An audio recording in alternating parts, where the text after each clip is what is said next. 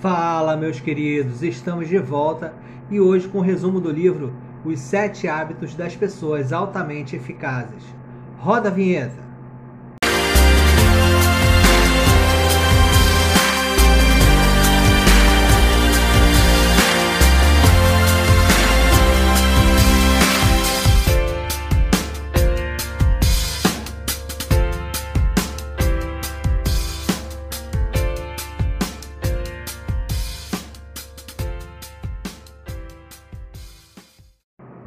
De autoria de Stephen Richard Covey e iniciado na metade da década de 1970 como parte de sua tese de doutorado. Nas palavras do próprio Stephen, o livro é um compilado resumido de leis naturais, que vem como uma resposta ao desejo de ensiná-los, tornando-os acessíveis, sem levar o crédito, um ato de serviço. Construído sobre uma narrativa que integra uma modelagem para o usuário que vai além de técnicas simples e passageiras, mas como princípios antigos e duradouros, capazes de alcançar indivíduos de todas as idades no mundo inteiro. E com a missão velada de auxiliar o leitor na construção de seu caráter, além do desejo de alcançar o sucesso, possibilitando seus leitores se tornarem indivíduos mais eficazes, líderes melhores, com uma narrativa que expõe sua extrema humildade e determinação em partilhar com o mundo o seu aprendizado. Num mundo de mudanças e incertezas quase permanentes, as pessoas anseiam por uma âncora, princípios que lhes auxiliem diante das agitações sociais. Uma forma de sabedoria para nortear hábitos, relacionamentos, crenças, o sentido da vida. Não se pode ignorar, corromper, eliminar o que é essencial. Valores tão profundos que se manifestam em hábitos no relacionamento com o mundo exterior. E você que já está com a gente até aqui, aproveita, já curte, já segue aqui o nosso podcast na plataforma do Spotify, no Deezer, aonde você estiver ouvindo a gente. E não perde nada, nenhum insight lá no Instagram, para pensar em tudo. Todos os dias um insight especial para te ajudar. Comportamento, finanças, autoconhecimento, desenvolvimento, empreendedorismo. E vamos continuar é preciso estar atento à forma como a percepção é formada e como ela determina nosso comportamento. Poderemos assim constatar quão profundamente nossas percepções estão arraigadas. A forma como vemos o mundo precisa ser enxergada, tanto quanto o mundo que enxergamos, pois modelam a nossa forma de interpretá-lo. Nosso modo de ser, de nos relacionarmos com as situações, está diretamente ligado à nossa percepção. Essa forma de enxergar o mundo, essa percepção está em nosso subconsciente, em situações que paralisam, se formam como um pensamento restritivo, gerando emoções negativas como medo, angústia, frustração, raiva, entre outras, impedindo o indivíduo de se relacionar de forma sadia e expansiva com desafios que achamos ser exteriores. No livro, encontramos a maioria dos princípios fundamentais da eficácia humana Basicamente, nosso caráter é composto pelos hábitos que desenvolvemos, hábitos básicos primários, e interiorizá-los é trilhar um caminho para o sucesso e a felicidade duradoura. Hábitos representam padrões coerentes e muitas vezes inconscientes que servem para exprimir nosso caráter, nos tornando eficazes ou ineficazes. Para entendê-los e vivenciá-los, é preciso antes compreender os próprios paradigmas interiores, trilhando um caminho de mudança. Hábitos podem ser aprendidos, desenvolvidos e até desaprendidos. A ruptura com a tradição, com o modo antigo de pensar, é libertador. Colher uma nova visão ante um fato conhecido torna o indivíduo capaz de avaliar o quadro de forma mais ampla e, assim, definir se é preciso mudar ou apenas ressignificar. Mas esse é um caminho longo, lento e trabalhoso. Desconstruir-se para com eficácia obter qualidade de vida, relacionamentos profundos e satisfatórios é um processo que exigirá esforço e amadurecimento. Toda experiência nova é desconfortável antes de se tornar confortável. Portanto, prepare-se e tome a responsabilidade sobre a sua vida. E aqui vai uma dica importantíssima: seja proativo. Os hábitos são uma junção, o cruzamento, a interseção de conhecimento, habilidade e desejo. Conhecimento que podemos definir em o que fazer ou por que fazer. A habilidade é o como fazer. Por fim, o desejo é querer fazer. A forma como vemos o problema é a primeira condição para a proatividade. Proatividade é o reflexo de uma condição de não paralisia em relação ao problema. Mas a forma como o indivíduo ou grupo se relaciona com o ambiente problemático, dando-lhe novo sentido, a partir de um olhar pessoal ou comunitário, maduro. Isso não é algo rápido, é um processo interior intenso que vai transformando o indivíduo a cada nova empreitada numa ascendente. Já dizia Albert Einstein, os problemas significativos com os quais nos deparamos não podem ser resolvidos no mesmo nível de pensamento em que estávamos quando eles foram criados. Avaliar e aprender com a experiência alheia e com a nossa. É isso que essa frase quer dizer. Tenha um objetivo em mente. Afinal, esses hábitos não são um conjunto desconexo de fórmulas milagrosas para estimular as pessoas, mas, em harmonia com as leis naturais do conhecimento, abordam de modo progressivo, sequencial e altamente integrado o desenvolvimento pessoal e interpessoal, no movimento contínuo de maturidade, da dependência para a independência até chegar à interdependência. Nós não somos nossos sentimentos, nem pensamentos, e tampouco nosso estado de espírito. Até levarmos em conta o modo como vemos a nós mesmos e aos outros, seremos incapazes de compreender como vemos e sentimos a nós mesmos, os outros e o mundo. Há em nós uma autoconsciência que nos guarda e permite que façamos esse autoexame. Proatividade, lembra? Não só em fazer coisas, mas em conhecer-se a si mesmo. Ela vai além de tomar a iniciativa, é ser responsável por si. Responsáveis pelas decisões que tomamos, nos tornamos protagonistas de nossas vidas, sem colocar sobre circunstâncias, condições e condicionamentos quando algo não vai bem. Decisões que são resultado de uma escolha consciente, baseada em seus valores. Valores esses que não poucas vezes resultam no comprometimento com o outro, nesse movimento de responsabilidade com o outro. A proatividade nos leva a reagir ante situações adversas na busca pela solução.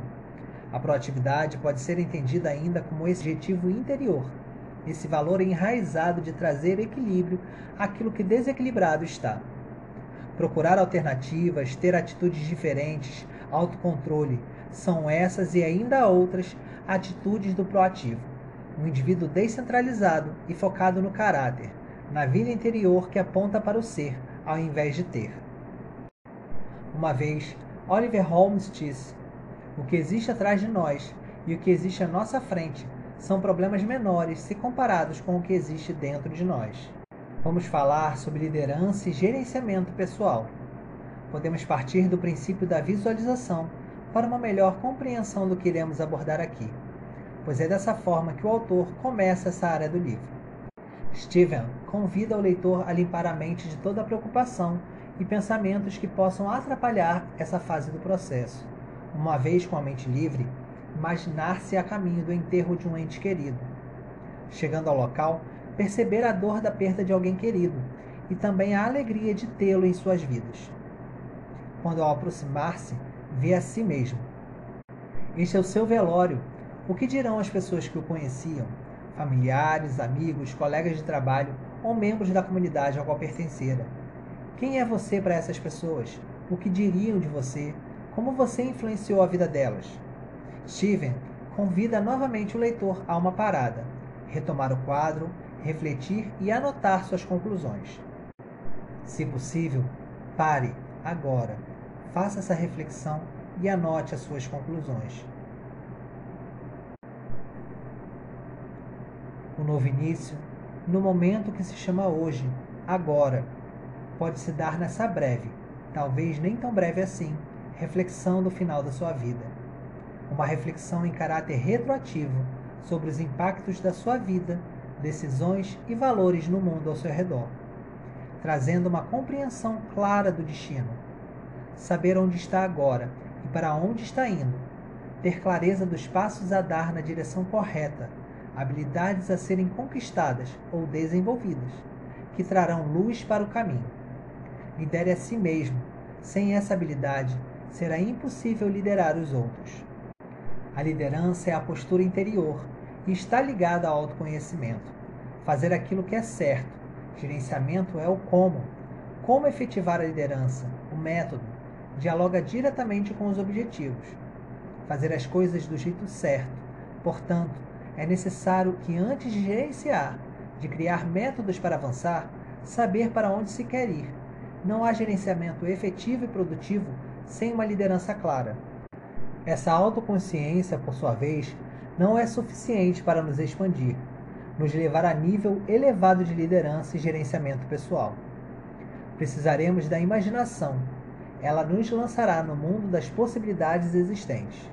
Mas não podemos esquecer a consciência, que nos coloca de volta no curso dos valores internos. Esse processo nos conduz para uma viagem interior de autoconhecimento, identificando aquilo que foi incutido em nós, mas não condiz com nossos valores.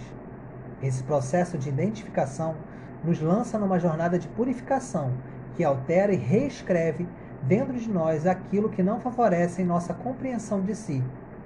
Isso auxiliará a manter vivo em nossa mente aquilo que realmente importa, nos tornando livres, retirando-nos debaixo de camadas de problemas urgentes, preocupações imediatistas e comportamentos exteriores e superficiais. Nesse processo, o desenvolvimento de uma missão pessoal, comprometimento com filosofia ou credo é extremamente eficaz, focando naquilo que se deseja ser e fazer e os valores que os fundamentam. Uma missão pessoal baseada em princípios corretos passa a ser sua constituição pessoal, uma base para a tomada de decisões importantes em sua vida. Não somente as decisões cruciais, mas também as decisões cotidianas, envolvidas pelo turbilhão de circunstâncias e emoções. Uma missão pessoal é força em momentos de mudança. Uma missão nos liberta da necessidade de prejulgamentos ou preconceitos, classificar tudo e todos para nos encaixarmos na realidade. Só pode haver interdependência se, como base, houver uma independência real. Não há caminho rápido, outros acessos ou atalhos. O caminho trilhado até hoje, de onde viemos e onde estamos, só poderia ter sido feito pelo caminho já trilhado. Quando olhamos para onde queremos chegar, é comum vermos estilhaços de outras histórias destruídas, muitas vezes devido à tentativa leviana de pular para relacionamentos aos quais não estavam prontos para mantê-los. Esses outros tentantes não tinham liderança e gerenciamento pessoal arregados. Sua missão não era clara o suficiente, trazendo maturidade e firmeza de caráter necessários a esses relacionamentos. Não basta conhecer o indivíduo ou o grupo a ser liderado. Se você não tiver clara a forma como irá liderá-los, muito menos para onde deseja orientá-los. Uma liderança voltada para a cooperação, por exemplo, se for baseada em incentivos para a competitividade, nunca será efetiva. Seu foco perdido, sua missão abandonada, em busca de um resultado vazio. Em uma comunidade ou empresa, a vitória individual pode trazer benefícios temporários, mas no longo prazo, a organização tende a ficar fragilizada pelo senso de competição de uns e a desmotivação de outros. Uma liderança orientada para o coletivo alimenta a missão individual de seus membros, em vista do foco na missão comum. Uma liderança que cultiva na organização e em seus membros um espírito constante de benefício mútuo gera satisfação comum e comprometimento com o plano de ação. Cooperação deve ser o foco. Pensamentos baseados no poder ou posição devem ser eliminados. O sucesso de uma pessoa não pode ser conquistado à custa do sacrifício ou exclusão de outra. O foco não está no meu ou no seu, está no nosso, um jeito melhor, mais completo, superior. Hashtag Juntos somos mais fortes. Tentar compreender realmente o outro é a mais importante tarefa do relacionamento interpessoal. Tarefa que para muitos pode ser difícil. Aquilo que pode ser, em sua opinião, um gesto atencioso dar uma volta e falar sobre os problemas, tomar um sorvete, desenvolver um projeto comum, pode ter para o outro o efeito contrário, pois não vai de encontro à sua missão pessoal. Tornar a missão do outro tão importante para si quanto o próprio é o que fará a diferença. Ou seja, colocar o interesse do outro no centro do relacionamento mostra que você valoriza esse relacionamento. Temos uma forte tendência de atropelar os sentimentos das pessoas, de correr para resolver as coisas através de conselhos, mas, com frequência, deixamos de reservar tempo para algo muito importante: o diagnóstico. Compreender verdadeira e profundamente o problema antes de mais nada. Reflita comigo. Você passou anos aprendendo a ler e escrever, certo? Aprendendo a falar. Mas e quanto a escutar? Se você deseja interagir de forma eficaz e até influenciar os pensamentos de alguém, primeiro precisa compreender.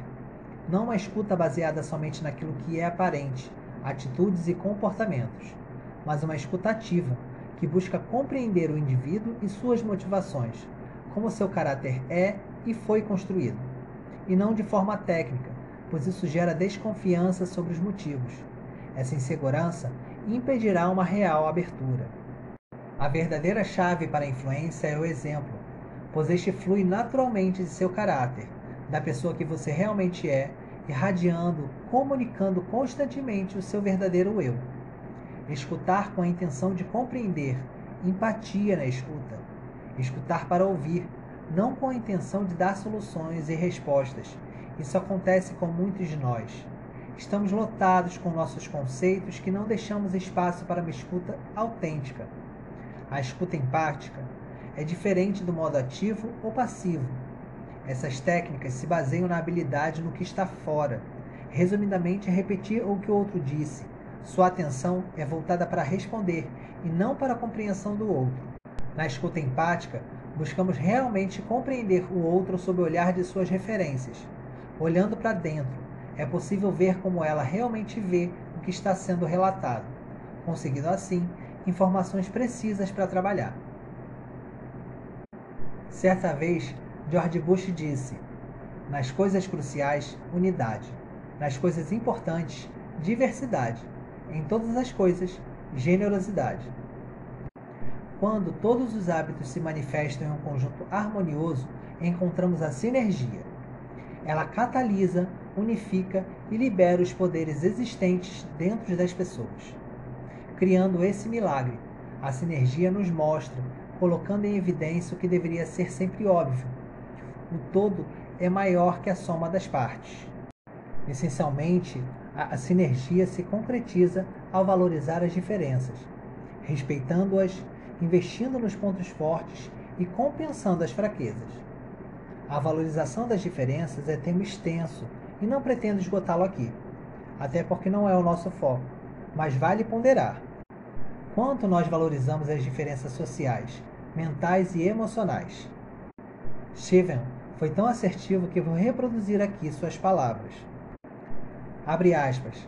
Essas diferenças não poderiam ser também fontes geradoras de formas novas e excitantes de vida, criando um ambiente verdadeiramente propício para cada pessoa, reforçando o amor próprio e o respeito de cada um, criando oportunidades para que cada um amadureça, atinja a independência e chegue gradualmente à interdependência?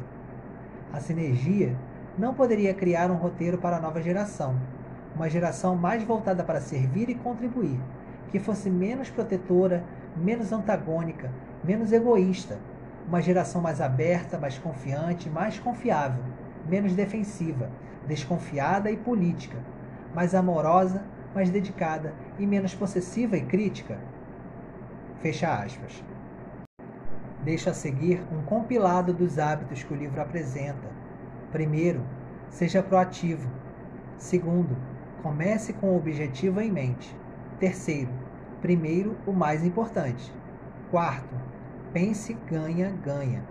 Quinto, procure primeiro compreender, depois ser compreendido. Sexto, crie sinergia. E sétimo, afine o instrumento. Uau! Foi incrível refazer a jornada pelas mais de 400 páginas desse livro. Esse que é um livro para a vida, para os negócios e para os relacionamentos. Mas talvez você esteja se perguntando: e o sétimo hábito? Bom, para saber mais sobre o sétimo hábito e muito mais, você vai precisar ler o livro. São mais de 400 incríveis páginas cheias de conceito e histórias que dão sentido a tudo apresentado. Gostou? Quer ler esse livro? Clica no link que a gente vai deixar aí na descrição do podcast. Lembrando que adquirindo pelo link, você ajuda o nosso podcast a trazer esse e outros tipos de conteúdo. Não esqueça de comentar, deixar a sua opinião sobre o que você achou desse podcast e deixar dicas de assuntos que você quer ver nos próximos podcasts.